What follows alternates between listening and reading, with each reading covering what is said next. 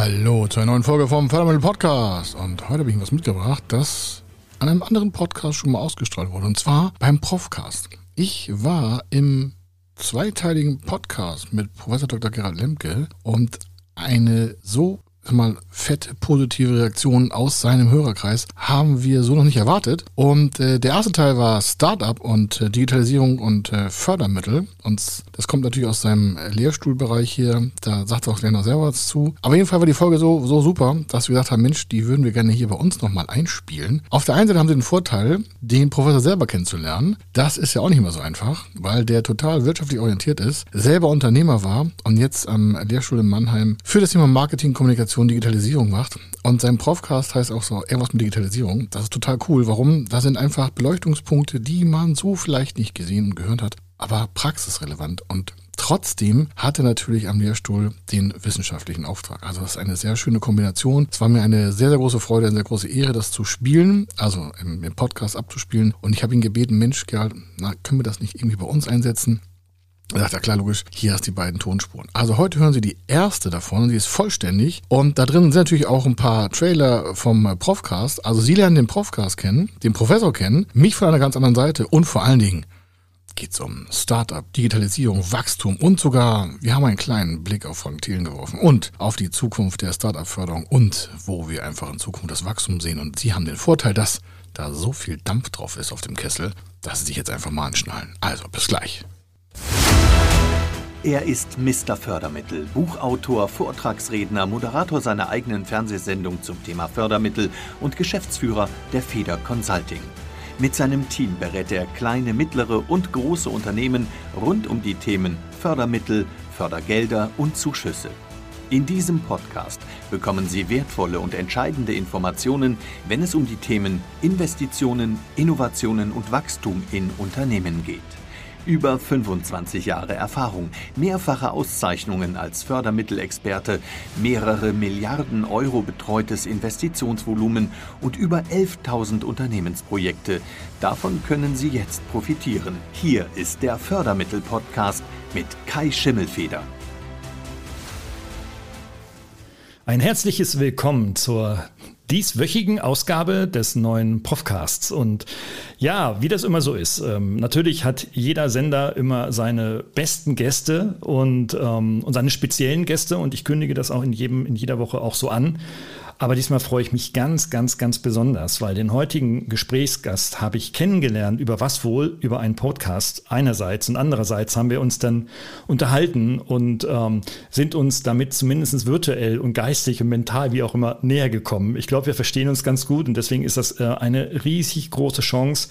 Also wer Fan von diesem Prof, äh, Profcast ist, ähm, generell und von der Art und Weise, wie wir das produzieren, der wird an diesem ganz viel Spaß haben. Und ähm, ja, wen habe ich denn heute dabei? Es ist der Mr. Fördermittel. Ähm, so wird er genannt und so ist es auch in dem, in, im Internet kommuniziert. Er heißt Kai Schimmelfeder und ist seit 27 Jahren selbstständig. Aber es war er nicht immer, weil er war vorher Leistungssportler. Und das war meine allererste Frage, als wir uns kennenlernten. Wie kommt man vom Leistungssport eigentlich äh, zu einem so erfolgreichen Unternehmer? Und was macht er? Er äh, berät Unternehmen und Start-ups mit finanziellen Unterstützungen und Fördertöpfen und wickelt das auch sogar für diese ab. Sowas erlebt man recht selten. Es gibt viele Schwätzer, aber wenige, die sich wirklich operativ richtig auskennen. Also insofern ganz, ganz tolles Thema. Und wir werden ähm, daraus zwei Podcasts machen. Der erste, den wir als ersten publizieren, wird sich mit dem Thema Startup beschäftigen und der zweite mit dem Thema der etablierten Unternehmen und der Förderung von Projekten dort. Also seid äh, freudig dabei, bleibt munter, es geht gleich los. Herzlich willkommen zum Profcast, der Podcast für Ihre digitale Fitness. Hier erhalten Sie Impulse, Denkanstöße, Tipps und Meinungen über die digitale Medienwelt. Begrüßen Sie mit mir Ihren Gastgeber, den Digitalprofessor Dr. Gerald Lemke.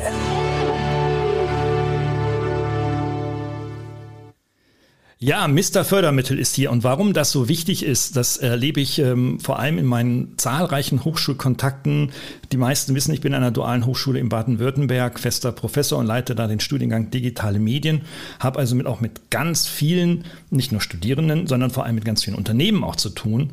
Und äh, da nehmen wir das wahr, was die Studienlage auch ja, preisgibt, dass so jedes zweite Unternehmen, das ist auch noch positiv geschätzt, sich mit dem Thema der Innovation im digitalen Bereich hm, schwer tut, vielleicht auch sogar äußerst schwer tut. Und wenn man mit den Unternehmern spricht, dann kommt häufig hervor, naja, ja, ich weiß, es ist wichtig, aber ich weiß ja gar nicht, wo ich anfangen soll und das kostet Kohle und wo ist da so der ROI. Äh, also nicht so ganz einfach. Und zweite Information, heute ganz, ganz frisch durch die Medien gehypt. Frank Thelen hat ein neues Buch ähm, herausgebracht. Frank Thelen ist vielen bekannt als ähm, einer der Juroren der Sendung äh, König der Löwen. Er ist jetzt schon seit einigen Jahren nicht mehr dabei, aber in seinem Buch hat er über Erfolge und Misserfolge geschrieben. Nun muss man nicht unbedingt Fan von Frank Thelen sein, aber er hat etwas ganz Interessantes gesagt, auf das wir gleich Bezug nehmen werden gemeinsam. Er sagte, pass auf dein privates Kapital auf, wenn du ein Startup machst.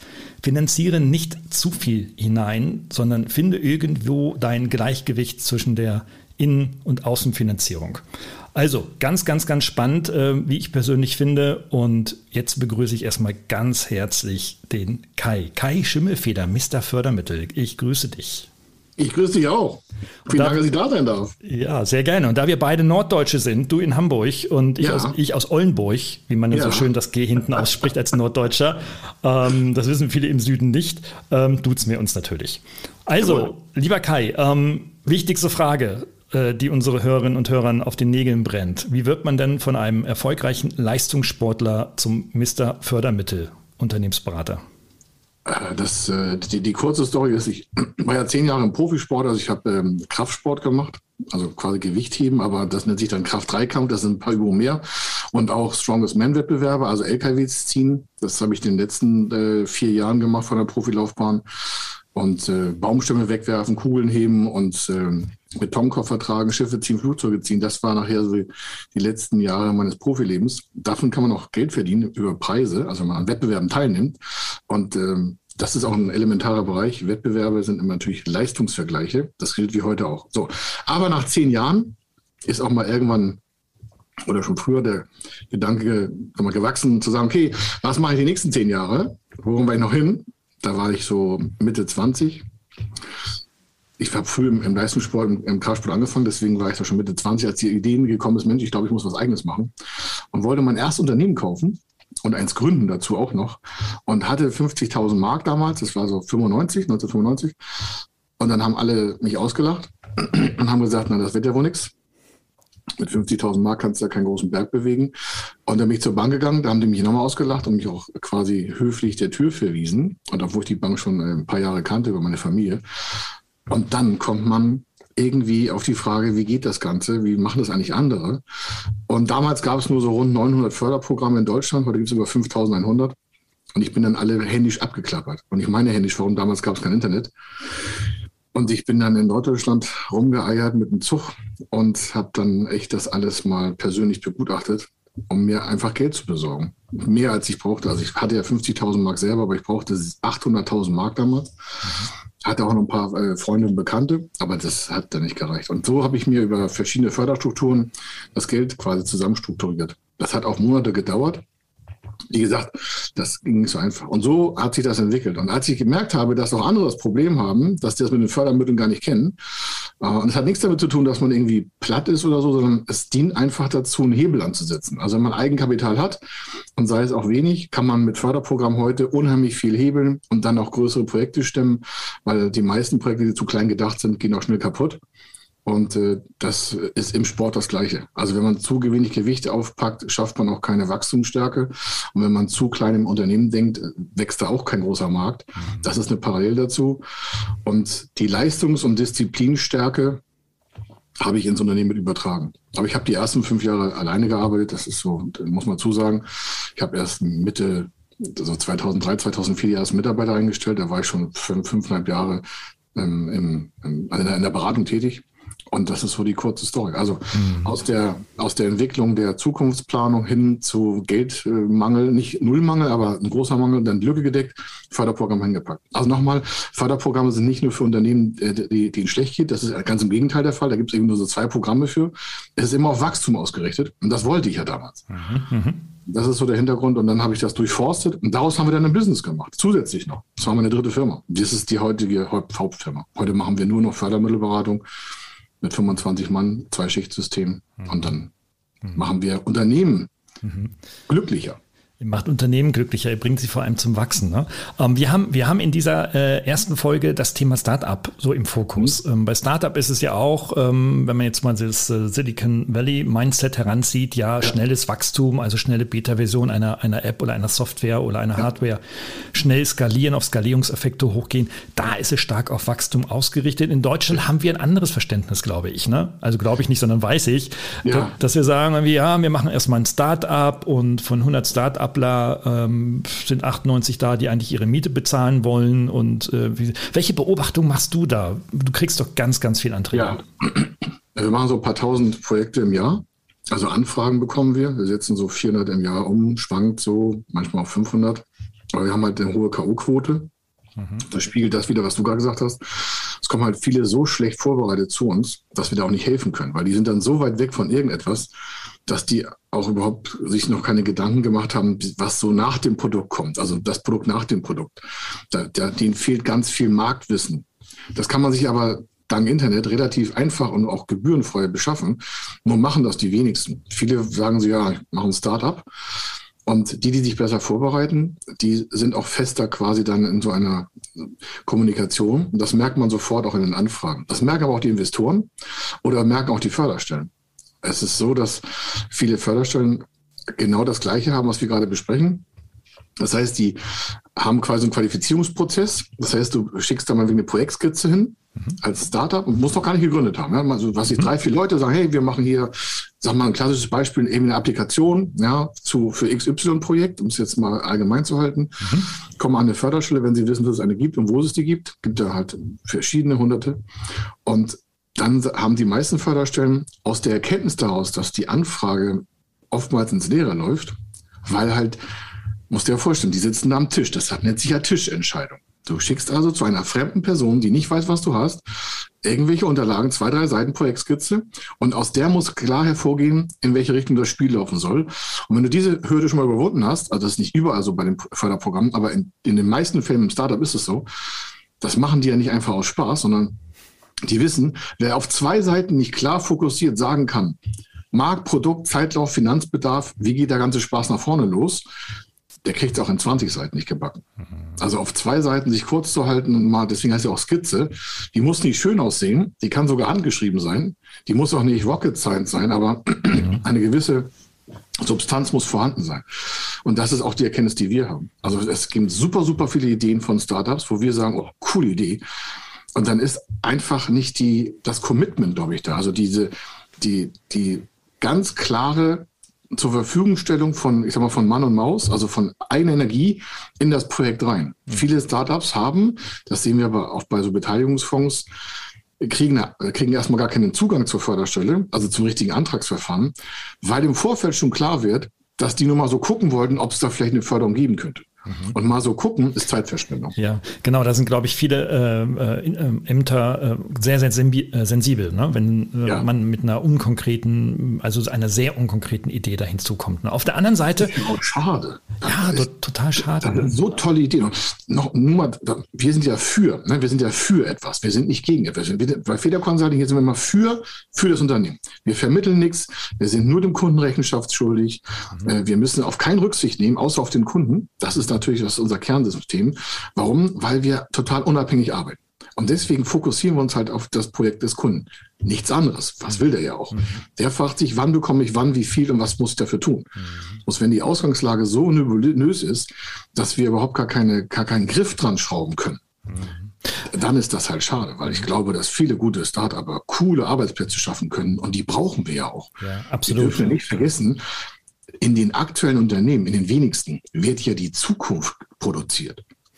Die verwalten sicher, ich will nicht sagen zu 80 Prozent selber und stellen Blechtöpfe her und Bratpfannen, vielleicht mal mit einem Sensor. Aber das ist ja kein Innovationssprung. Mhm. Die Innovationssprünge kommen doch von den Startups. Mhm. Aber da sind wir in Deutschland ja auch, äh, wenn auch leicht wachsend, aber doch immer noch schwach aufgestellt, wenn man das Ausland ja, dazu zieht. Ne? Ähm, ja. was, was ist deine äh, Interpretation oder deine Erkenntnis äh, aus deiner Arbeit her? Warum ist das so? Also warum ähm, wollen die meisten Start-upler unter diesem unter diesem Label letztendlich nur ihre Miete bezahlen, aber nicht wirklich etwas reißen im Sinne von Innovation schaffen, was Neues machen, Menschen helfen, äh, Märkten helfen. Ich, ich glaube, also das A pauschal zu sagen, ist, ist natürlich immer, ähm, sagen wir, doch birgt eine Gefahr, und zwar die anzugreifen, die ihre vier Buchstaben bewegen und nach vorne wollen, aber vielleicht nicht Mittel und Möglichkeiten haben. Mhm. Lass uns auf die konzentrieren, die was bewegen. Es gibt ja so viele Startups, also offiziell gelistet, letztes Jahr waren irgendwie 1976 Startups. Dann fragt sich jeder, wie 1976? Also ich habe das Gefühl, jeden Tag startet irgendwie 20.000. Das Bauchgefühl ist aber was äh, etwas, was trügerisch ist. Warum? Viele denken, und da kommt auch die Masse her von wegen Miete bezahlen, die sind ein Startup und sind aber ein ganz, ich sag mal, eine ganz normale Gründung.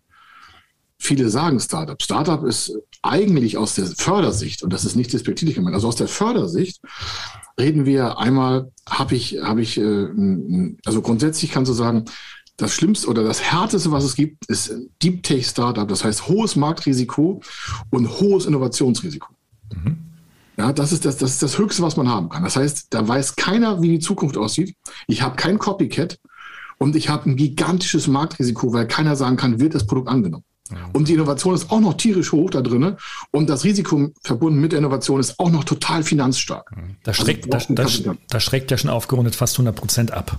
Ja, das ist so 99,9 Prozent sind ja schon mal aus der, aus, der, aus der Kurve raus. Aber das ist Deep Tech Startup. Mhm. Davor kommt noch so ein Bio, das ist davor, also der Biotech Startup, der ist ein bisschen Moderator, weil da ist das Innovationsrisiko nicht ganz so hoch, aber auch trotzdem das Marktrisiko. Mhm. Und dann kommen wir schon in den Bereich, wo sich Marktrisiken reduzieren äh, und Innovationsrisiken immer weniger werden. Dann bist du beim klassischen Copycat. Das ist aber alles noch Startup. Viele sagen, ja, ich habe ein Online-Startup. Ich sage, was machst du denn da? Ja, wir haben einen Shop. Mhm. Ich sage, cool. Was verkauft ihr da? Ja, ähm, Geschenkpapier. Ich sage, das ist kein Startup, das ist eine Gründung mit einem Online-Shop. Das würde in der Förderung, und das, da grenzt das auch ab, das würde in der Förderung überhaupt gar keine Start-up-Finanzierung bekommen, sondern das kriegt eine Gründerförderung. Ist ja nicht so schlimm. Aber alleine schon, wenn ich denke, ich wäre ein Startup, artikuliere mich so, schreibe den Plan so, schreibe eine Skizze so und du sagst, ja, hier ist die Abteilung für Startup, und du schickst so eine Skizze dahin und er liest das am Tisch. Ne? Das ist eine Tischentscheidung von der Förderstelle. Und dann sagt er, wieso ist das? Das ist ja gar nicht bei uns. Das muss in die Gründerabteilung. Und ne, ich weiß, Startup kann auch Gründung sein, aber nicht jedes Startup ist eine Gründung. Okay. Und nicht jede Gründung ist ein Startup. Das sieht immer so aus, aber das würde jetzt zum Detail zu tief hin, aber man muss sich genau vor klar werden, wo stehe ich eigentlich? Weil wenn ich nicht weiß, wo ich stehe, dann weiß es ja auch niemand anderes sonst, außer er fängt an, mich dahin zu stellen. Entweder ich deute selber, wo ich stehe, oder ich lasse mich deuten. Das heißt, ich habe Verlust über meine eigene Hoheit. Und das verpasst bei vielen Startups den K.O.-Nuck und sagt, naja, also wenn ich meine Miete bezahlen kann, ein bisschen Spaß haben, Bällebad, äh, ein bisschen äh, Game Station, Nintendo, bla bla bla, ich sag mal so, um es mal ein bisschen zu übertreiben. Ich glaube aber, die kommen relativ schnell an den, an den Ernst der, der Lage, weil sie merken, um sie herum geht die Zeit viel schneller vorbei. Mhm. Die, die einfach ihre vier Buchstaben nicht bewegen. Ich glaube, es ist ein Charakterzug mhm. oder es ist etwas äh, von Schmerzvermeidung. Mhm. Das war bei mir früher im Sport auch so. Als ich angefangen habe, haben alle gelacht. Das kenne ich jetzt schon meiner, meiner Geburt, hätte ich fast gesagt, also seitdem ich Jugendlich war. Die haben immer gesagt, ja, das kannst du nicht und das kannst du nicht und das kannst du nicht. Mhm. Als ich das erste Mal einen LKW ziehen wollte, 40 Tonnen Zuggeschirr, da haben wir gesagt, ist der blöd? Ich wusste, dass ich dabei sterben könnte, weil der Druck einfach so groß ist, also im Körper und auf die Gelenke und auf die ganzen Organe. Mhm. Entweder du bist prepared, du bist vorbereitet, so ein Ding zu drehen, oder du lässt es lieber gleich. Mhm. Und du glaubst nicht, wie oft ich gehört habe, ja, das mache ich jetzt auch nächstes Jahr. Ich sage, ja, klar, schau rein. Die sind nie gekommen. Nee, klar. Und es bei Startups auch. Und das mal jetzt long story short. Es gehört zum Startup einfach mehr. Und es gehört auch Disziplin dazu. Und es gehört auch eine gewisse, ich sag mal, Kampfkraft dazu, sich gegen Widerstände zu setzen. Mhm. Und dann teilt sich die ganze Gemeinde von Gründern, die, die sagen, bin ich bereit für, wo ist die Welt? Ich heb sie aus den Angeln. Mhm. Und einige sagen, nee, nee, mach mal ruhiger hier. Ich wollte hier nur ein bisschen mhm. so. Ich wollte bloß nicht angestellt sein. Mhm. Der erwähnte Frank Thelen mit seinem neuen Büchlein, äh, der äh, schreibt darüber in, in dem Interview der Wirtschaftswoche heute, dass er ähm, vor allem sehr gerne auch über seine Niederlagen spricht. Und da gibt es wohl äh, richtig, richtig fett viel. Ähm, ja. Wenn ich allein nur die Liste mir mal ähm, rausgesucht habe. Und ja. ähm, er sagte dann, wie im äh, Teaser ange angedeutet, Mensch, lass dein Eigenkapital in Ruhe. Geh nicht mit deinem ganzen Eigenkapital rein. Also, ne, wenn du, so wie du mit 50.000 losmarschierst und sagst, damit gründe ich jetzt oder entwickle ein Start-up, ähm, dann kann das schnell schiefgehen. Er berichtet von zahlreichen Projekten, in denen er insolvent wurde oder ging, mhm. also mhm. zahlungsunfähig wurde und damit vor allem das Eigenkapital weg war und auf äh, Fremd, äh, also auf Kredite dann gehen ja. musste. Ähm, teilst du das mit dem Frank? Nein. Oh. Wir erkennen sofort, also in den letzten 25 Jahren kann ich mich an kein Projekt erinnern, wo nicht jemand bereit war, sehr, man muss nicht immer alles geben. Mhm. Das muss man dazu sagen. Das, das, mag vielleicht ähnlich klingen, wie Herr von Thielen, äh, Herr von Thielen gesagt hat. Herr Thielen gesagt hat, Entschuldigung. Ja. Es ist, ähm, er kennt das System in der Förderung ja nicht. Er spricht ja meistens dann von Investmentvehikeln. Äh, mhm. Das muss man auch mal trennen. Wenn ich natürlich überhaupt gar keine andere Finanzart nutzen möchte wie Investoren und ich gucke auf mein Eigenkapital, dann mag das anders sein. Sobald ich aber auf den normalen vergleichbaren Finanzmärkten bin oder auch im Förderbereich, dann ist das manchmal gar keine Wahl, sein Eigenkapital komplett einzusetzen, sondern dann ist es vielleicht auch Pflicht. Und zwar nicht für sein Business, sondern weil vielleicht irgendwelche Regularien laufen. So der typische Irrtum, Startup gründet eine GmbH, macht die 25.000 Euro da rein oder die 12,5 nur, was auch schon so traurig ist immer. Und dann sagen sie, ja, sind wir ja geschützt. Und dann beantragen die Finanzierung oder wollen eine von einer Million haben. Ich sage, denken Sie dran, Sie brauchen auch Ihre ganzen Sicherheiten. Sie müssen komplett einen Vermögensbericht aufstellen. Sagt er, wieso? Ich habe noch eine GmbH. Mhm. Und dann fängt er schon an, die haben gar keine Ahnung, was eine GmbH ist. Da ist die Gesellschaft beschränkt in der Haftung, nicht die Person. Mhm. Die Gesellschaft. Das heißt also, wenn für die Gesellschaft jemand Gelder beantragt, ist er natürlich voll in der Haftung. Klar. Und dann, dann, merkt man schon, oh, oh, oh, das ist aber, wusste ich ja noch gar nicht. Ich sage, ja, das ist schon mal der erste Tipp des Tages. Das kann man aber alles noch richtig abfedern, wenn man das vorher plant. Man kann es begrenzen. Man muss nicht immer mit, mit äh, Pauken und Trompeten an die Wand fahren, wenn das mal passiert. Mhm. Ähm, ich habe in den letzten 25 Jahren auch schon drei, vier, fünf Läden verloren, also Unternehmen. Fehlentscheidung von mir. Und äh, bin aber immer scharf am Wind gesegelt. Warum? Na, das sind ja alles unsere, also meine Familienunternehmen. Ja, ich habe die alle hochgezogen und bin auch bereit, dafür Risiken einzugehen. Aber ich würde nicht alles mehr riskieren. Das kommt aber auch auf die Lebenserfahrung drauf an und das Alter. Als ich jung war, habe ich alles reingesteckt. Und ich glaube, wenn heute jemand jung ist und hinter einer Idee steckt, dann würde ich erwarten, dass er alles da reingibt und nicht komplett committed. Mhm. Und dann kommt irgendwann die Förderung und sagt, so, was haben Sie denn da so ein Eigenkapital? Es gibt zum Beispiel ein Förderprogramm für, für Gründer. Da kannst du bis auf 10.000 Euro Eigenkapital alles, äh, alles vergeben. Das heißt, die gewähren dir das Recht, 10.000 Euro zurückzubehalten und der Rest deines Eigenkapitals muss investiert werden. Mhm. Da siehst du schon, oh, das ist aber eine interessante Richtlinie. Ich sage, ja, dafür hat es irgendwie haftungsrelevante Untergründe oder es hat ein Hebelgesetz. Das, das kommt ja mal auf das eigentliche Programm an. Mhm. Ich bin aber nicht dafür zu sagen, Other People's Money, so OPM-mäßig. Das geht oftmals schief. Das merkt man auch an den K.O.-Quoten von Startups, die scheitern. Mhm. Die meisten, die scheitern, hatten keinen richtigen Cash, den sie verloren können, mhm. also verlieren konnten. Ich sehe das bei vielen, egal ob jetzt Tech-Gründung oder Analoggründung, ein Gründerteam oder auch alleine. Wenn der da Geld reingesteckt hat, dann ist der natürlich ganz anders drauf, wenn er noch was verlieren kann, als ja. wenn jemand sagt, ich habe 0 Euro, mir kann da sowieso nichts passieren. Mhm. Genau, Risiko hält das wach. Das ist der Punkt. So, ne? Risiko, Risiko, hält wach, ne? in der Tat. Ähm, oh, cool, ich würde, ich, ich Risiko würd, hält wach. Cool. Risiko hält wach. also, ähm, wir sprechen gleich mal ähm, ja. über welch, was für, was für Themen, was für Ideen eigentlich finanziert werden, ähm, jetzt für Gründung und äh, Start-up. Und vielleicht gibt es sogar noch eine dritte Kategorie. Vielleicht gibt es ja auch Projekte, die finanziert werden, die jetzt gar nicht in ein Unternehmen äh, fließen müssen. Dazu gleich nach dem Jingle weiter.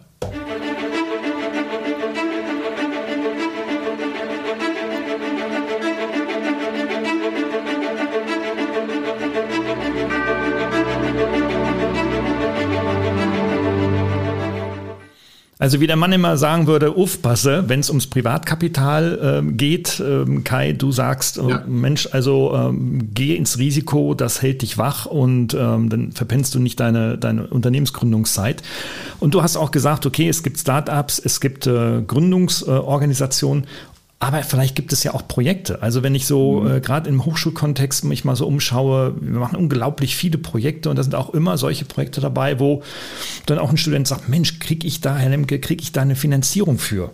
Ähm, ich will jetzt keine GmbH oder keine UG oder ähnliches gleich machen, sondern äh, einfach, ich habe eine Idee, ich habe dieses Projekt, ich habe mich da schon mal reingefummelt bei euch an der Uni und jetzt möchte ich damit mehr machen. Ähm, hast du auch für diese Klientel ein Wort? Äh, jein, es gibt da was. Wir betreuen das nicht. Ähm, nicht, weil es äh, nicht geht, sondern wir haben ja immer einen Ansprechpartner als Unternehmen. Hm. Und das passt auch zu der Frage vorhin von wegen ins Risiko gehen. Wenn du so ein Projekt hast, was kein rechtlich, also jedes Projekt, wo ein Mensch drin steht, hat ja schon mal eine natürliche Person. Genau. Das heißt, du kannst natürlich als natürliche Person Förderanträge schreiben. Das ist jetzt nicht verboten. Dann kommen aber verschiedene Förderkriterien und sagen, okay, in welcher Rechtsform? Und dann spätestens stoppt das. Natürlich warum? Dann sagt der Gründer oder wer auch immer, der, die Person, männlich, weiblich, divers, sagt, ich bin hier Musterperson, ich habe kein Geschäftskonto. Dann fängt das nächste schon problematisch an zu werden. Warum? Förderstellen überweisen nicht auf Privatkonten, mhm. außer es sind irgendwelche Lohnersatzleistungen. Aber Projektförderungen sind ja immer irgendwie nach vorne geprägt. Die Rechtsform ist nicht pflichtmäßig vorgegeben, aber du brauchst zum Beispiel mal ein Projektkonto. Das heißt, du brauchst ein zweites Konto wahrscheinlich. Mhm. Spätestens dann wird die Bank sagen, ja, okay, wofür brauchen Sie denn so ein Businesskonto?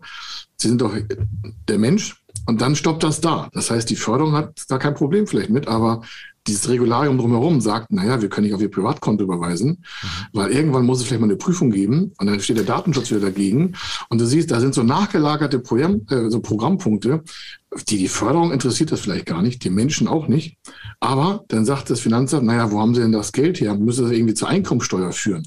Dann hast du wieder ein Problem. Und so kommt eins zum anderen, das aber eigentlich mit dem Projekt vorne, mit der Richtlinie nichts zu tun hat. Aber nachgelagert kommen einfach Handlungsspielräume, die die meisten gar nicht überblicken. Und dann heißt es nach zwei Jahren, oh, habe ich mich wo verirrt? Und deswegen empfehlen wir grundsätzlich, auf jeden Fall eine Gesellschaftsform zu nehmen, dass man rechtlich abgrenzen kann, dass das auch ein Firmenkonto hat, dass das auch eine Firmenadresse hat, weil das ist das Nächste. Ich muss ja irgendwo erreichbar sein. Ich muss eine Identverfahren durchlaufen. Also die Person muss ja, da wieder das Gleiche. Die meisten Förderstellen bewegen sich ja nicht vom Tisch und sagen Hurra. Die meisten nutzen auch kein Zoom. Ja, oder kein Webex oder kein MS Teams oder was das immer. Mhm. Das heißt, die müssen sich auf irgendwelchen Dokumentenstrukturen verlassen. Und dann merkst du spätestens an dem Punkt, okay, alles klar. Wo ist der greifbar? Habe ich einen Personalausweis? Ja, nein. Wo ist der gemeldet? Was hat der für ein Gesetz? Und dann merkst du, das drumherum ist viel komplexer als die Förderrichtlinie. Und deswegen scheitern oftmals solche Projektanfragen, die auf der humanen Einsatz, also auf dem Mensch laufen, weil sich natürlich dann die Förderstelle fragen, wie machen wir denn das alles im Nachgang? Also mhm. Also deswegen kommt da oftmals, es ist nicht ausgeschlossen, aber es ist echt manchmal nervig für die Antragsteller, weil die dann tausend Sachen machen müssen, die eigentlich gar nicht zum Projekt gehören. Mhm. Jetzt kommt einer, so ein Projekt-Owner auf die Idee, sagt er, naja, also ich möchte eigentlich gar keine äh, Organisation oder Geschäftskonto und ähnliches drumherum organisieren, aber ja. ich kenne da einen Kumpel, der hat, äh, der ist freiberuflich mit Firmenkonto und allem Pipapo ausgestattet. Der macht da schon was seit Jahren, ist beim Finanzamt bekannt und so weiter und so fort. Äh, geht es da? Was würdest du empfehlen? Na, Gottes Willen, bloß nicht. Das ist sehr nah am Subventionsbetrug. Das würde ich mal ganz weit wegwerfen. Okay. Das, äh, das geht gar nicht. Okay. Das hat, äh, da einzusteigen. Also es gibt ganz viele, es gibt ja ein Subventionsgesetz. Mhm. Äh, dann haben wir Straf, also im Strafgesetzbuch haben wir verschiedene Paragraphen, 264, 266, da geht es mhm. auch um Vermögensuntreuen und sonstiges. Mhm. Dann hast du im Subventionsgesetz zig Paragraphen, den Nachweis der, der ähm, Kontoführung, Belegnachweisführung. Ich sage ein Beispiel, das würde jetzt so gestaltet werden, wie du es gesagt hast. Der Kumpel zieht nach Australien und gibt dem Kunden, äh, gibt deinem äh, Menschen, den du gerade da in den Raum gestellt hast, weder die Unterlagen für die Kontierung, äh, der gibt ihm keine Kontoauszüge, nichts. Dann hat diese Person, die das Konto des anderen oder die Firma des anderen nutzt, gar keine Belegweise. Also die kann es nicht nachweisen an Belegen. Damit ist die Förderung tot und er muss alles zurückzahlen und im schlimmsten Fall sagt, das, sagt die Förderstelle, hey, Da müssen wir mal die Staatsanwaltschaft draufsetzen. Ich glaube, wir wohnen hier veralbert. Mhm. Also das sind alleine schon Gründe. Du hast ja gar keinen Zugriff auf alle notwendigen Daten weil es nicht dein Konto ist, weil es nicht deine Steuernummer ist. Und äh, du kriegst ja auch keine steuerliche Unbedenklichkeitsbescheinigung über dich, wenn du das beim Fremden machst. Also davon würde ich 100 Prozent immer weit Abstand nehmen. Hm, also auch hier aufpasse, ja. Genau, ja, okay. Ja, danke. Wichtiger Hinweis für viele, weil diese Ideen kommen immer wieder auf, ähm, wenn ich mich in diesen Umfeldern da bewege. Ähm, ich sage mal andersrum. Es ist, ja. es ist jetzt nicht so schwer. Also warum? Wenn ich ein Projekt habe, dann habe ich ja irgendwie unternehmerischen mal, Grundspirit. Mhm. Und in Deutschland kannst du, ich mag das nicht so gerne, aber für eine Förderschule reicht eine UG. Mhm. Das, das, ist ja die Rechtsform der GmbH, nur in kleiner Ausführung. Mhm. Die kostet im Regelfall in Deutschland bei einem Notar bei Gründung ungefähr 70 Euro Aufwand. Das heißt, du gehst zum Notar, sagst, ich hätte gerne eine UG-Gründung. Dann wird er dich fragen, was der Geschäftszweck und so alles so Zeugs, ja. Mhm. Das geht schnell und die Eintragung in Deutschland läuft, läuft so in der Großstadt, nicht so auf dem Dorf, ja. Also ich weiß, für einen Kunden, da hat das vier Wochen gedauert, weil die irgendwie in Hintertupfingen auf dem Dorf waren und der Notar war nicht zugehörig und so. Wenn du in Hamburg, Frankfurt, Düsseldorf, Köln, Erfurt, Berlin, Cottbus, Schwerin, Kaiserslautern, wenn du in diesen Bereichen, also in den einigermaßen normal äh, urbanen Städten bist, dann dauert eine UG-Gründung, also mit Eintragung, ja, sieben Tage. Mhm. Das gilt für Mannheim natürlich auch. Und umgekehrt. Für Mannheim auch, ja, sowieso. Ne? Stuttgart, all diese Sachen, genau, da wo du bist auch. Ne? Ja. Das heißt, wir reden von sieben Tagen. Dann sagt er, ja, aber ich, das ist ja so ein Aufwand, da muss ich ja Buchführung machen und sonst. Ich sage, na ja, aber das ist der Weg in die Selbstständigkeit. Da merkst du schon, ist das ein ernsthaftes Projekt oder ist das ein Kindergartenverein? Mhm. Und dann habe ich halt eine Bank. Das geht auch alles nicht schnell. Ich sage mal, maximal dauert das vielleicht zwei, drei, vier Wochen. Ich weiß eigentlich sagen, ja, in, in, in, was weiß ich, in Litauen, da geht das in, in 24 Stunden. Also sage ich ja, wir sind nicht in Litauen. Mhm. Wenn du Litauen toll findest, zieh da hin. Mhm, mh, mh. Dann, musst du aber, genau, ja? dann brauchst du erst Dafür haben wir aber hier soziale Netzwerke, die hat Litauen nicht mal in den nächsten fünf Jahren. Mhm. Man muss nicht immer alles nur das Beste nehmen. Wenn man, wir zahlen auch viele Steuern, ja, finde ich auch nicht lustig, aber ich fahre auch gerne auf Straßen, ich habe gerne Schulen, ich habe gerne Leute, die bezahlt werden vom Staat, damit das Ganze hier funktioniert. Also man kann nicht immer nur wegnehmen, man muss auch mal gemeinschaftlich geben. Und äh, das ist der erste Schritt zur Unternehmerschaft. Also wenn ich sage, ich will irgendwas machen, dann hat das ja einen Zweck. Und sonst muss ich mir einfach private Sponsoren suchen, die mir das Geld spenden. Hm, das ist ja auch eine Möglichkeit, ne? Vielleicht später ja, dazu.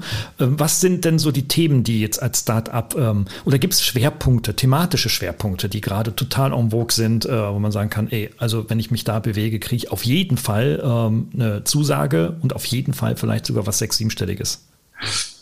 Ja, auf jeden Fall ist immer schwierig. Wir haben zwar eine gigantische Erfolgsquote, weil wir das den ganzen Tag machen, aber auch wir würden nirgendwo eine Garantie aussprechen. Mhm. Das wäre auch unseriös, mhm. weil man einfach die ganzen Faktoren nicht im Vorfeld erkennen kann. Mhm. Ich sage ein Beispiel. In Deutschland gibt es keinen keinen Pitch gegeneinander. Also mhm. was ich eine kleine Gesellschaft, was die zwei, drei Leute sagen, du, ich habe hier irgendwas vor. Aktuell ist das Thema natürlich Medizin, also Biotech ist ein Riesenbrenner. Dann alles, was äh, Effektivitätsapplikationen mit sich bringt, ist ein Riesenthema. Was, äh, alles, was im Automationsprozess läuft. Wir haben ein Projekt zum, zum Prüfen im, im, im Automotive-Bereich. Da geht es um gesetzliche äh, Prüfkriterien. Die kann man über eine Applikation viel schneller steuern. Das ist ein Entwicklungsbereich. Oder ähm, also, also solche Dinge, ja, also was technisch abbildbar ist. Mhm. Auf deutscher Ebene Förderantrag stellen, voraus dass Gesamtfinanzierung steht und so, pitchst du nicht gegen einen anderen, der quasi was Ähnliches machen wird. Mhm. Du siehst das ja nicht, was der macht. Bei einer Förderstelle siehst du ja nur deins, also du schickst das hin und die Förderstelle evaluiert das dann und dann checkt das ab und dann sagt die, okay, dann sprechen wir eine Förderung aus. Dann gibt es alles schriftlich und so, alles formal, juristisch richtig. So. Das ist Deutschland. Wenn du das auf EU-Ebene machst, pitchst du immer gegen alle Teilnehmer auf den gleichen Topf zur gleichen Frist. Mhm. Also wenn ich auf EU-Ebene was machen will, muss ich schon richtig Feuer machen. Mhm.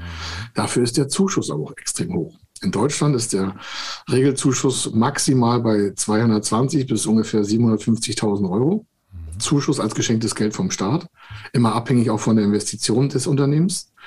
Geschenktes Geld vom Staat heißt nicht rückzahlbar. Mhm. Also wir reden hier zwischen, ich sag mal, rund vielleicht zwischen 40 und ähm, 50 Prozent. Mhm. Das heißt, ich habe ein Invest, was ich in zehn Monaten kosten mich meine Mitarbeiter, die ich gerade eingestellt habe oder noch einstellen werde, 500.000 Euro. 40 Prozent ist Zuschuss davon, sind 200.000 Euro Zuschuss, geschenktes Geld vom Staat. Das bekomme ich zwar erst nach Antragstellung und dann quartal nacheinander ausgezahlt. Ich muss auch das Geld vorher schon haben. Da kommt jetzt ein Thema Eigenkapital. Aber das ist so der Regelfall. Aber du pitchst nicht gegen andere und verlierst nicht gegen andere, sondern es wird nur dein Unternehmen isoliert betrachtet und was du in dem Projekt vorhast. So. Auf EU-Ebene hast du erstmal drei, vier Jahre, äh, drei, vier Mal im Jahr Fristen. Die hast du auf deutscher Ebene im Regelfall nicht. Und dann musst du dich halt in einen Wettbewerb beführen. Und warum? Weil der Topf da größer ist. Der Zuschuss da ist maximal 2,5 Millionen Euro oder 70 Prozent von rund 3,x Millionen Euro. Du siehst, da sind die Höhen als Zuschuss, geschenktes Geld vom Staat, viel, viel, viel, viel, viel größer. Mhm. Und dann gibt es noch auf EU-Ebene einen Riesenhebel. Das ist eine Kombination zwischen Zuschuss und Beteiligungskapital. Warum? ohne dass man da jetzt groß eine Gesellschaftsverwässerung ansetzt, also jemand sagt, oh, da muss ich schon irgendwelche Investoren an Bord holen, sage ich, nee, das Förderprogramm hebelt maximal zweieinhalb Millionen Euro Zuschuss mhm. und kurz festhalten, 15 Millionen unbesichertes Eigenkapital. Mhm. Also schon mal ein Schluck aus der Bulle, muss man so offen so sagen. Das heißt, ein Startup, das sagt, wir brauchen eigentlich 10 Millionen oder wir brauchen 15 Millionen, ist natürlich auf der EU-Ebene ganz anders, äh, sagen wir, auf sicherer Seite. Das würdest du in Deutschland nicht umgesetzt bekommen. Mhm. Ja, das denke ich auch. Ja. Da sind auch die Entwicklungen und die Beobachtungen deuten in keinster Weise in diese Richtung, jeweils nicht in Deutschland. Ja. Okay, jetzt kennen wir das aus dem Ausland so, ja.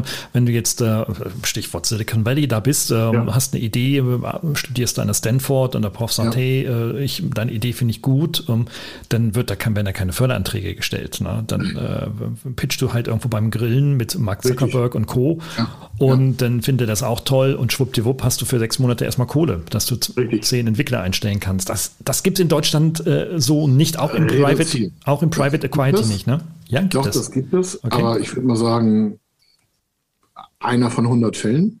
Ja. Das hat aber auch damit was zu tun, dass diese dass so ein Mensch, der so ein Startup führt und der jetzt Cash braucht, der findet hier nicht die Masse an agglomerierten äh, Positionen für, für diesen Case. Also der kann nicht sagen, hey, so, es gibt ja so in München so einen Schwerpunkt oder in, in Köln, Düsseldorf einen Schwerpunkt für Medien. Das verlagert sich da manchmal auch. Oder wir haben so Start-up-Hochburgen, Berlin und Hamburg liefern sich ja so einen Wettbewerb. Ja, Hamburg will ja Innovationshauptstadt für Startups werden.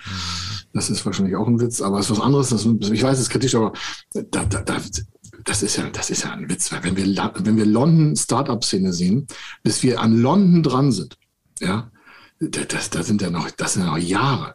Wenn man auch jetzt die, so die ganze Startup-Szene so sieht, also von Investment her, da sind wir noch weit hinterher. Also bis wir in Europa überhaupt mal nennenswerten Namen haben, also als, als Deutschland zum Thema Startup, ja. Mhm. Selbst Israel ist ja vor uns, ja, muss man dazu sagen. Also, mhm. also in Deutschland ganz einfach, es ist ganz einfach schwierig. Das sehe ich auch ein für junge Leute oder für Ältere, egal welchen Alters, welchen Geschlechts, sich zum Thema mal irgendwie schnell 200.000, 300.000, 400.000 Euro zu holen, oder sei es nur ein Hunderter.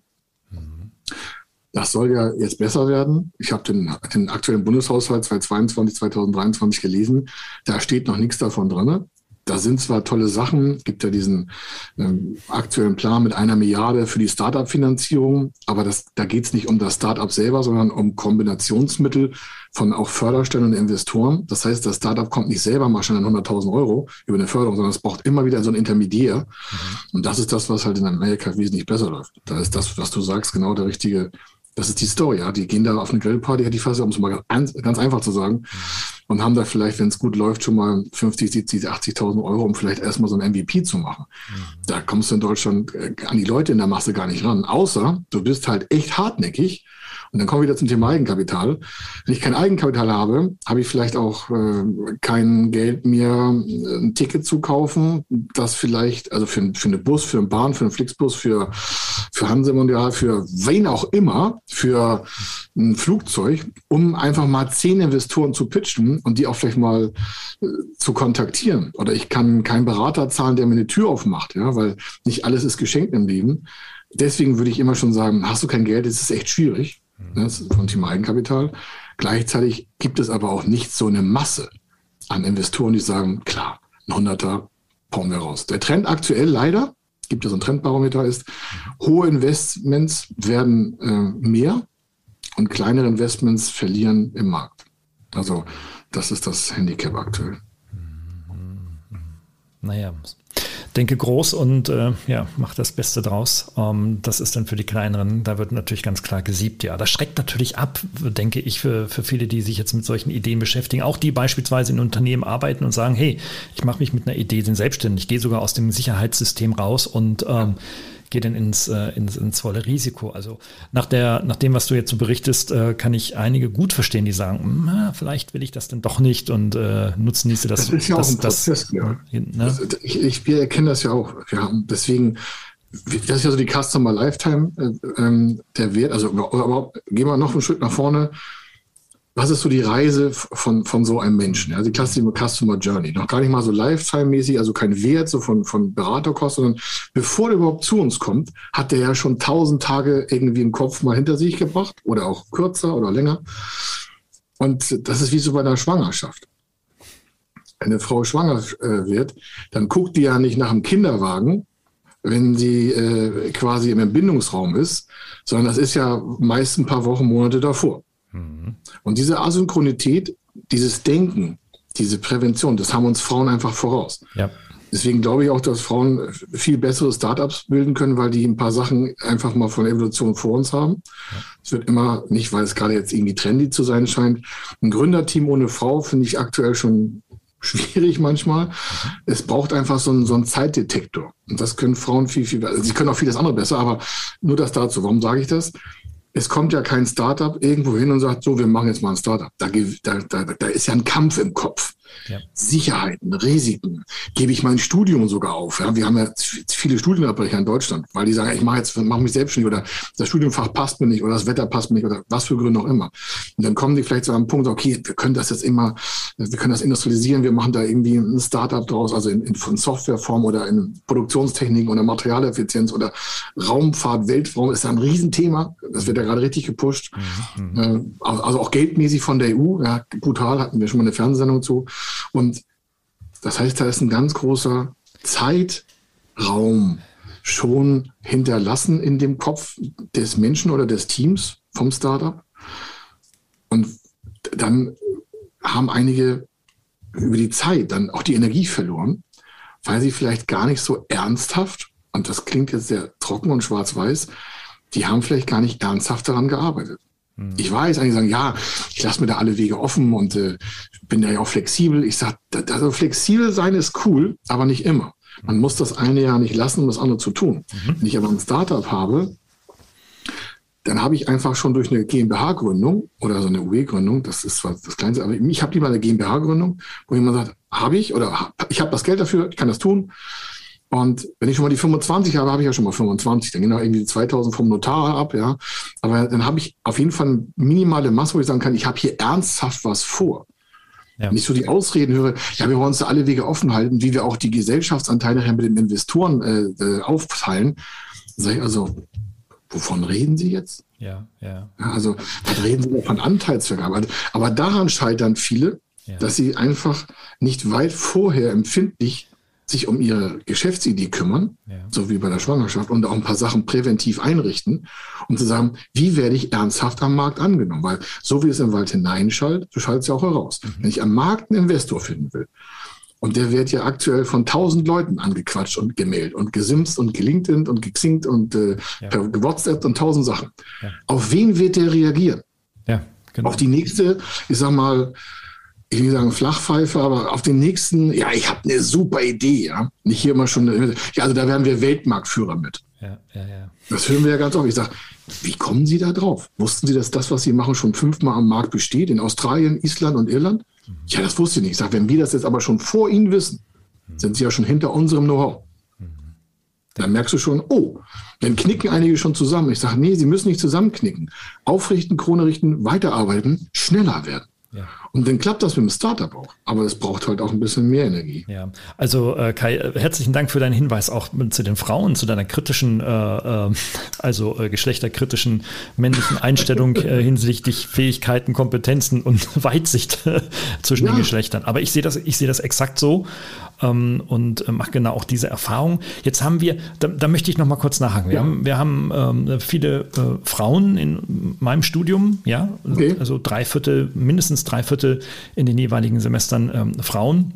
Wow. Im Bereich der digitalen oh. Medien, ja, super. Ähm, zumal wir ja auch sehr viel technisches Zeugs machen. Also ja, ja, ähm, ja. das freut mich natürlich im Besonderen. Aber ähm, da sind ja natürlich auch die Überlegungen. Die sind jetzt im Bachelor ähm, oder gehen dann später in den Master, irgendwas zwischen 20 und 25 und überlegen auch, ja, selbstständig machen. Ähm, und ich sage, ja, natürlich macht das, macht das. Dass, dass Frauen da einen Vorteil haben, höre ich das erste Mal aus dem Mund eines Mannes. Ähm, es gibt sogar ein Förderprogramm speziell für Frauen. Ja, okay. Und da wir gleich noch besprechen, speziell für Startups. Okay, da kann man dich anrufen und sagen, hey, ich bin eine Frau und. Äh nee, ich, hab, kann dir einen Link schicken äh, und dann kriegst du den ganzen Text kostenlos. Kannst du deinen Hörern kostenlos noch schenken. Okay, super. Also, äh, ich kriege den Link von Kai und dann schaffen wir das in die Show Notes, können, kann sich jede Dame äh, dann runterladen. Super. Du hast das Thema so Pitching angesprochen. Ähm, ja. Würdest du ähm, empfehlen, vielleicht sogar ähm, beim Startup sehr früh, also schon bei Gründung, ähm, äh, Anteilseigner, Gesellschafter oder vielleicht sogar Investoren reinzuholen? Nee, so spät wie möglich. Mhm. Aus Sicht der Förderung. Mhm. Ich sage das Ende mal, so wir, wir machen ja viele Projektideen, wir gucken das, so wir machen so Re-Engineering, das heißt, wir schauen uns an, sagen Sie, wo wollen Sie damit eigentlich in den nächsten 15 Jahren stehen? Mhm. Nur ein Erkenntnisgewinn daraus, da sagen die meisten, so weit kann ich gar nicht gucken. Ich sage, das ist schon eine schlechte Antwort. Wenn Sie dann gesagt hätten, Weltmarktführer, ich gesagt, okay, in 15 Jahren kann man das schaffen. Aber zu sagen, habe ich keine Idee von, sage ich, sagen Sie, Sie sind doch der Geschäftsführer, hier sind das das Gründerteam. Wenn Sie heute nicht wissen, was in 15 Jahren passiert, wer soll es dann wissen? Nochmal, Förderstellen, Investoren treffen Tischentscheidungen oftmals. Es ist nicht alles äh, eins zu eins. Okay, ich kann Zoom machen, sonstiges, aber Förderstellen haben mit Zoom nicht so viel zu tun. Sind halt noch ein bisschen äh, da reduziert. So, also, du sagst, früh abgeben? Nein. Es gibt ein Förderprogramm, da steht drin, wir nehmen, das ist ein Beteiligungsförderprogramm, also das ist ein Risikokapitalförderprogramm für Startups. Mhm.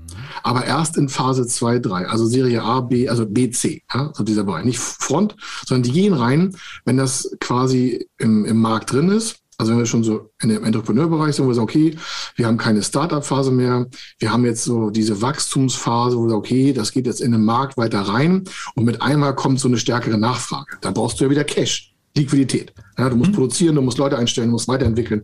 In dieser Phase gehen die rein, wenn du also ein Proof of Concept schon hinter dir hast. Und die sagen, zu uns können sie nur noch kommen, wenn sie mindestens 60 Prozent im Gründerteam an Anteilen noch halten.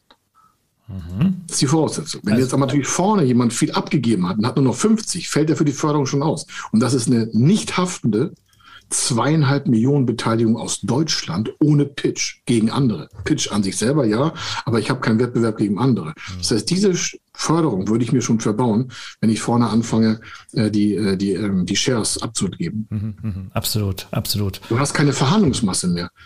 Ja. Du hast irgendwann unter 50 Prozent kein Geschäft mehr. Drei Leute, so der klassische Gründerbereich, drei Leute. Alle haben 33, ein Drittel Prozent. Erste Serie, erste Verwässerung, alle geben, was ich, 10 Prozent ab. Investor fährt einen Großteil auf 30 Prozent, bleiben 70 auf auf 30. Zweite Serie, nochmal 10 Prozent ab. Was haben die Gründer? Nur noch 40. Die anderen beiden haben 60. Wer hat das Geschäft? Die beiden Investoren. Ja. Die können Geschäftsführer entlassen. Und so schnell geht das. Ja, uns passiert das nicht. Ich sage, Jungs, ich mache den Job seit 27 Jahren.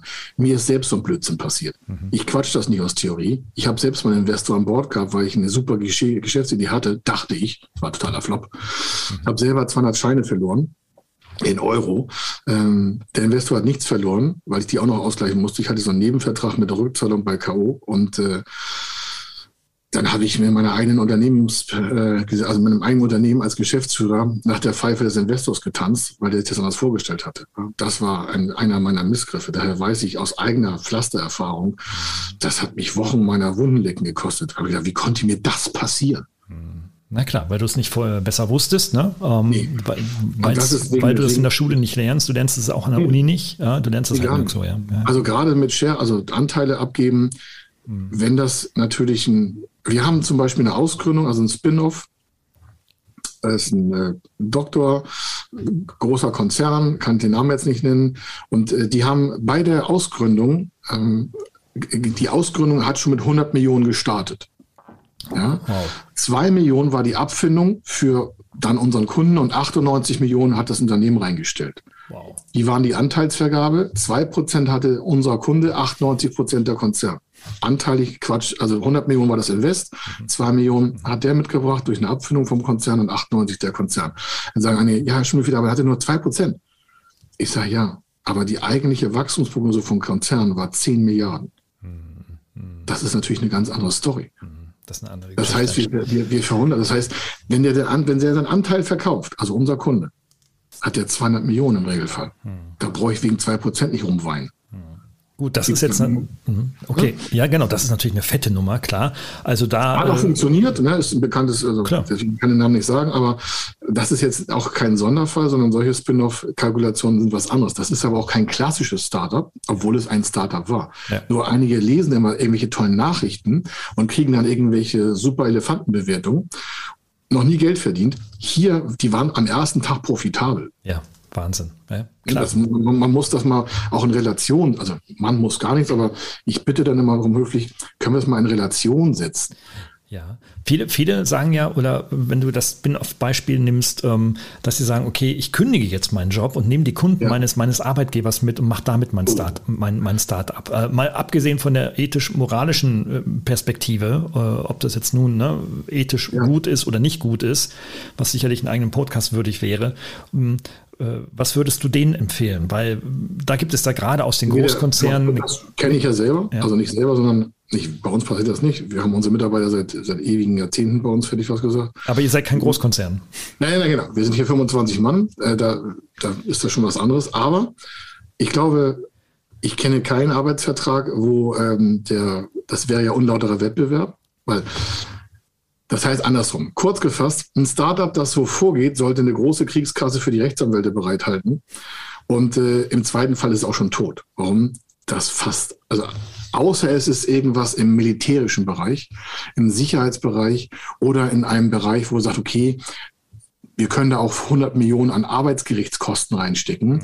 Der amerikanische Investor arbeitet immer so und gibt uns schon mal 200 Millionen Dollar. Mhm dann ist das bei ethisch immer noch nicht toll, aber dann ist was anderes. Aber was hat das Startup, was so vorgeht? Also vom ethischen, moralisch mal abgesehen. Es hat auf jeden Fall, und dann reden wir ja schon von bilanziell nachweisbaren latenten Risiken. Es hat auf jeden Fall ein Risiko, per Arbeitsgericht in die Insolvenz getrieben zu werden. Mhm. Wer investiert da rein? Ich kenne keinen, außer es ist halt strategisch, militärisch, gigantisch irgendwas Besonderes. Aber im Regelfall investiert da keiner rein. Eine Förderstelle fragt dich nach, gibt es äh, rechtliche Unstimmigkeiten, volontier, also gibt es Möglichkeiten, dass sie von außen irgendwie auf ihr, das ist ja meistens ein Tech-Bereich. Das heißt, da geht es um eine Technologie. Dann fragt er aus der Technologie, sagen Sie, welche Risiken haben Sie denn im Unternehmen? Und dann musst du wahrheitsgemäß nach Subventionsgesetz, Paragraph 2 und 264 Strafgesetzbuch antworten. Du musst ihnen Auskunft geben. Und ein Geschäftsführer ist nach Paragraph 43 GmbH zur kaufmännischen Geschäftsführung und zur Transparenz verpflichtet. Und dann kann ich dir noch zehn Gesetze weiter ändern. Jeder Arbeitgeber, der das sieht, macht so ein Startup in einer Woche tot. Mhm. Jetzt haben wir Außer es ist halt irgendwie Rocket Science. Ja, jetzt haben wir hier einen großen Konzern in der Nähe. Wir haben viele große Konzerne in der mhm. Region hier, unter anderem SAP, ähm, wirklich in Steinwurfweite von mir hier entfernt. Ja. Und ähm, da gab es in den letzten 30, 40 Jahren ganz, ganz viele, die ein paar Jahre da gearbeitet haben, als mhm. Entwickler, was auch immer, und mhm. sich dann selbstständig äh, gemacht haben. Ja. Und äh, jetzt kenne ich da die Details nicht, aber das ist doch legitim, grundsätzlich. Also legitim, ich halte es nicht für legitim. Also das auch meine persönliche Einschätzung, weil mhm. wenn ich auf, das sind ja eine Ressource eines fremden Dritten, für die ich nichts geleistet habe. Das Arbeitsentgelt hat ja nicht inkludiert, äh, ich darf die Kunden meines, meines Arbeitgebers mitnehmen. Mhm. Dafür wird das Arbeitsentgelt ja nicht entlohnt. Mhm. Genau. Also habe ich, in dem Fall war ich ja Angestellter und bin jetzt aber als Startup unternehmerisch tätig. Das heißt, ich fahre unter die Gerichtsbarkeit des Unternehmerbereichs.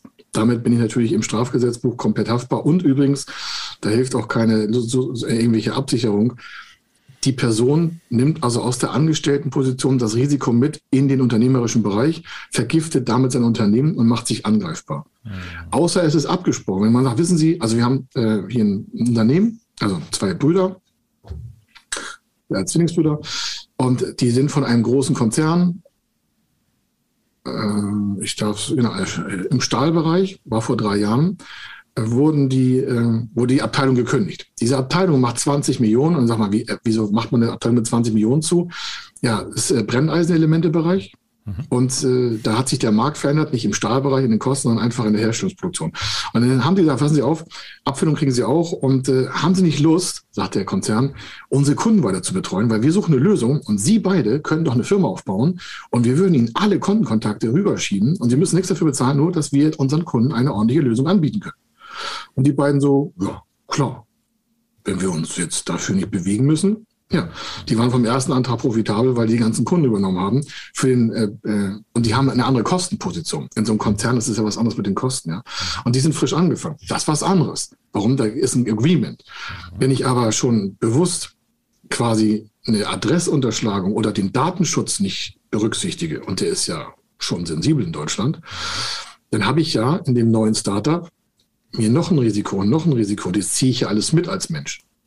Und ob das so sinnvoll ist, mhm. vor allen Dingen, du kriegst solche Sachen ja auch manchmal zwei, drei Jahre nachgebombt. Soll heißen, wenn das dem Unternehmen nicht sofort aufgefallen ist, und irgendwo kommt es mal zur Sprache, beim Meeting, beim Event, in irgendeinem blödeligen Schriftverkehr, wo jemand mal nicht richtig drauf geachtet hat, welches Startup kann es sich leisten? Das ist ja meistens eine zerbrechliche Pflanze. Ja, den fehlt es an Geld, den fehlt es an Mitarbeitern, den fehlt es an Marktzugängen, den fehlt es an Know-how. Das ist ja normal. Ey, habe ich auch gehabt. Ja. Ich habe deswegen so viele Fehler gemacht, weil ich das äh, alles nicht richtig wusste.